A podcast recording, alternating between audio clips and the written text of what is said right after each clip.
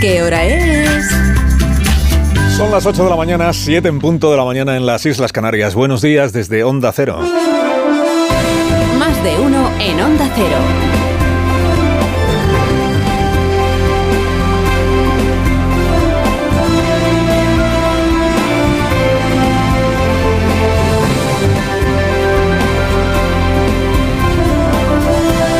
¿Qué tal? ¿Cómo están? Bienvenidos. Bienvenidos a una nueva mañana de radio.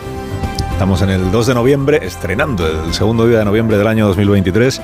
La tradición, el sentoral, dice que hoy es el día de difuntos, pero la coyuntura política dice que es el día de los resucitados, porque al sexto año, al sexto año, resucita Puigdemont por la gracia de Pedro Sánchez, para que Pedro Sánchez pueda ser investido por la gracia de, de Puigdemont. Nunca una nueva ley fue tan sencilla de explicar. Los propagandistas de la cosa martillean con la salmodia esta de lo compleja que es la, cuestión, la cantidad de flecos que tiene, lo tortuosa que está siendo su redacción, los tochos y tochos de documentos legales, de sentencias, de jurisprudencias, de demás ciencias que, que han tenido que ser consideradas. Pero mire, al final esta futura ley que han redactado en la Moncloa, que es donde se ha redactado, en la Moncloa, en permanente contacto y plena sintonía con Waterloo, esta nueva ley es bien simple en su planteamiento.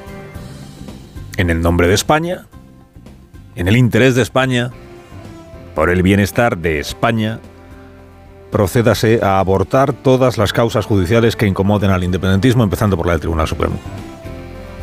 Procédase a neutralizar a todos los jueces que todavía están tratando de conseguir que cumplan, que rindan cuentas por sus actos algunas personas que aún no han pasado por el juzgado. Neutralícese al, al, juez Pablo Llarena, al Tribunal Supremo, al presidente de, de, la Sala de lo Penal, al presidente del Tribunal Supremo, señor Marchena, en fin. Para que Puigdemont brinde, brinde, brinde su salvavidas parlamentario a ese presidente de corto de escaños, pues no puede revalidar su presidencia únicamente con los socios que ya tenía. Necesita a este nuevo socio, que es el de Waterloo. Pues en esto consiste la ley. Hoy, hoy o mañana veremos cuando se registra la proposición cuántos cuánto folios tiene, todo esto que dice hoy el país, de que tiene un preámbulo en el que no paran de apelar al orden constitucional y que luego se hace un relato así, pues eh, muy ligerito de lo que fue el proceso, pero vamos, la ley consiste en lo que consiste. Neutralícense. Abórtense las causas judiciales, neutralícese a los jueces que todavía están en ellas, ¿no? Al juez García Castellón, que está con lo del Tsunami Democratic y los CDR, a Marchena, a Llarena. Y ya está, eso es lo que. Eso, en resumen, eso es la ley, firmado Madrid Día de Difuntos 2023, Felipe Rey, que es a quien le va a tocar sancionar esta, esta ley. No me la llame el Congreso ley de amnistía, llámenmela atendiendo al, atendiendo al presidente agraciado por Hay la norma. que hacer de la necesidad virtud. Necesidad de virtud, pues llámenlo ley de la necesidad. O en honor a su promotor y artífice, ley Puigdemont, que es como debería ser conocida, ley Puigdemont. O ya para entendernos del todo, pues ley embudo, ¿no? Ley embudo. En las próximas horas van a suceder dos cosas en el Congreso de los Diputados.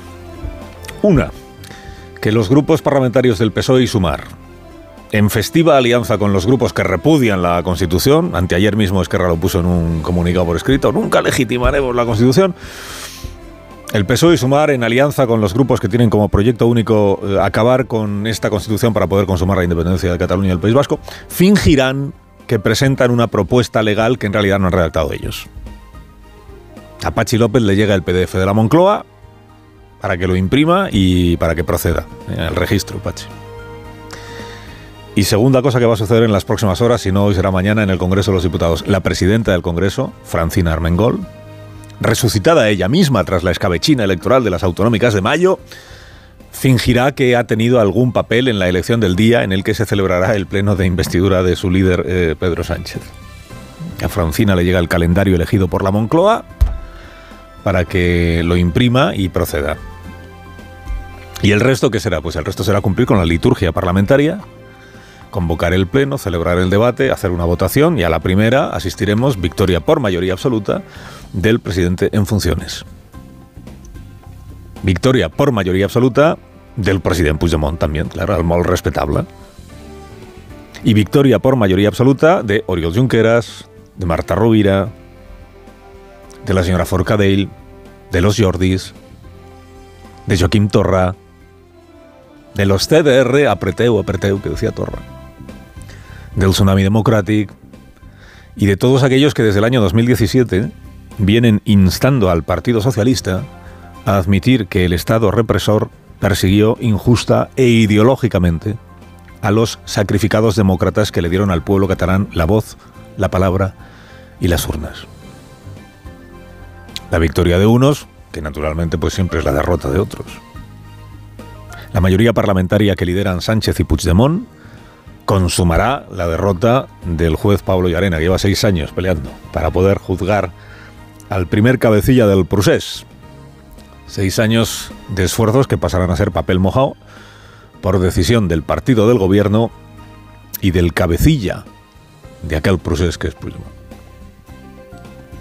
Por lo menos eso es lo que tanto el gobierno como eh, Junts per Catalunya da por hecho que acabará sucediendo. La impunidad, la impunidad.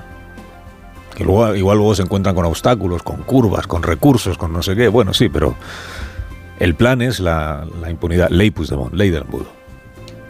¿Cuánto tarda en entrar en vigor esa ley? ¿Cuánto tarda el de Waterloo en poder pasearse bufano por la Plaza San Jaume? ¿Cuánto tarden los del Tsunami Democrático en quedar limpios de polvo y paja? Para la nueva mayoría pusgresista, pues es secundario, secundario. Todo va pantalla a pantalla. Lo primero es coronar a Pedro por la gracia de Carlas, del Carlas. Si luego los jueces del Supremo o de cualquier juzgado Piden criterio al Tribunal Constitucional, presentan el recurso este previo de la consulta antes de aplicar la medida o la van retrasando.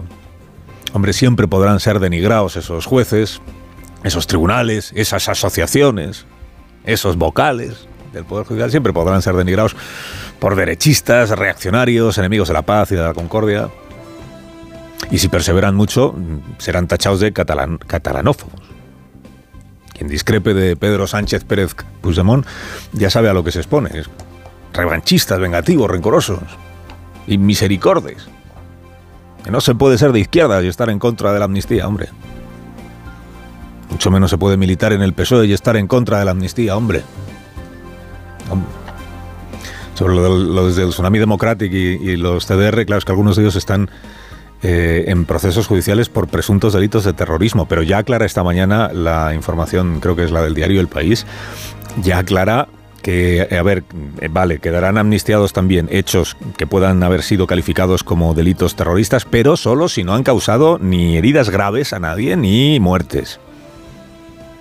Si han causado heridas leves, sí, se amnistían, pero si han causado heridas graves, entonces ya no. Para que no parezca que esto es barra libre. ¿eh? hacen pasar la propuesta a los grupos parlamentarios como propia, porque esto tiene para quien ha parido el texto en cuestión, que es, que es el gobierno, dos efectos muy saludables. El primero es que le permite alimentar esta ficción de que Pedro Sánchez llega a la amnistía porque se lo están pidiendo 57 diputados que le quieren investir. Dice que es receptivo el presidente. Bueno, no es verdad. Llega la amnistía porque se le exigen dos que no son diputados, que son Puigdemont y Junqueras. Y el segundo efecto, muy positivo para quien promueve la cuestión, es que utilizando este procedimiento se evita tener que esperar al criterio jurídico del Consejo del Poder Judicial y del Consejo de Estado. Ya sabe usted que estos son los órganos consultivos, que a este gobierno pues le sobran, lo viene demostrando desde hace años, que son los órganos consultivos que tienen que pronunciarse en el caso de que la proposición, la ley en cuestión, la proponga el gobierno, sea un proyecto de ley. Como esto va a ser una proposición de los grupos parlamentarios, pues ya no hace falta ni el CGPJ, ni el Consejo de Estado, ni nada. ¿Quién necesita ya el criterio de nadie si el criterio está decidido? Sánchez y Puigdemont, por tanto, que es el nuevo tándem de nuestra vida política, Sánchez y Puigdemont han elegido la vía rápida, la vía rápida. Bueno, pues, pues solo cabe ya, hoy, hoy o mañana conoceremos el texto, pero solo cabe constatar la habilidad del presidente. La habilidad del presidente para llevar a su partido por donde a él en cada momento le parezca. Porque el PSOE está en lo que tú veas, Pedro, lo que haya que hacer que se haga, lo que tú digas. Solo cabe constatar lo mucho que ha aprendido el presidente en estos cuatro años, Cuesta creerlo, estamos en 2023, pero en 2019 lo que provocó un terremoto político en España, que hizo descarrilar la legislatura y el, y el gobierno monocolor, que entonces era monocolor del Partido Socialista, y lo que hizo descarrilar el noviazgo de aquel gobierno monocolor socialista con el gobierno de Cataluña, de Esquerra y de Junts por Cataluña, fue la revelación de que barajaban elegir un relator para que levantara acta de lo que negociaran en la mesa aquella que estaban constituyendo. Esto lo recordará Carmen Calvo, vicepresidenta entonces y protagonista de una comparecencia ante la prensa digna de Groucho, en la que intentó explicar Carmen Calvo qué era un relator y qué no era. Bien, planteamos que será necesaria una persona que ayudara la figura de un relator o de una relatora en los congresos. Es bastante útil porque ayuda al trabajo y encontraremos alguna persona nos parecería bien que fuera un hombre o una mujer en Cataluña, que entienda en Cataluña. Estamos intentando estar de acuerdo en esa persona y no hay más. Y no hay más. En aquel, tiempo, bueno, parece que hablemos de hace mil años, en el año 19, que, que es anteayer, la vicepresidenta Carmen Calvo mantenía un grupo de WhatsApp muy animado, pero del que no se tenía noticias, eh, con Elsa Artadi y con Per Aragonés. Y aquella indiscreción sobre el relator, que yo creo que fue cosa de IZ, si no recuerdo que se fue de la lengua, la indiscreción sobre el relator desató una enorme tormenta. Esquerra acabó retirando su apoyo a los presupuestos generales del Estado y Sánchez disolvió las Cortes. Tú fíjate. Por lo del relator, cuatro años después, Junts da por hecho que va a haber relator internacional. Reconocimiento de Cataluña como nación, como identidad nacional. Para ellos siempre esto significa que sea reconocida Cataluña como nación que se reconozca al pueblo catalán como soberano, que es la autodeterminación. ¿Qué más? Amnistía para Puigdemont y camino abierto a la negociación del referéndum de independencia. O sea que sí que ha cambiado el cuento ¿eh? en, cuatro años. Pero solo una de las partes es la que ha cambiado en este cuento, que es el PSOE. Como todos los días nos recuerda Rufián, y tiene razón. Lo que en 2019 abrió una crisis morrocotuda, el relator, en 2023 es relator, indultos, vaciamiento del Código Penal, amnistía para Puigdemont, amnistía para los CDR, amnistía para el Tsunami Democratic y reapertura del eterno debate sobre cómo se define jurídicamente la comunidad autónoma catalana. Sánchez ha aprendido que tiene un partido elástico, que se adapta como un guante a los designios del secretario general, sumándose con disciplina espartana a cada uno de sus volantazos. Bueno, en el mes de mayo esa elasticidad le hizo al PSOE perder el 90% del poder territorial que tenía. Hay Francina, hay Chimo, hay Guillermo. Hoy la elasticidad le permite salvar la joya de la corona, que es el gobierno de la nación. Todos los demás caen. Solo Pedro permanece. Bueno, y Paje. Eternamente a la espera, García Paje. Carlos Alsina, en Onda Cero.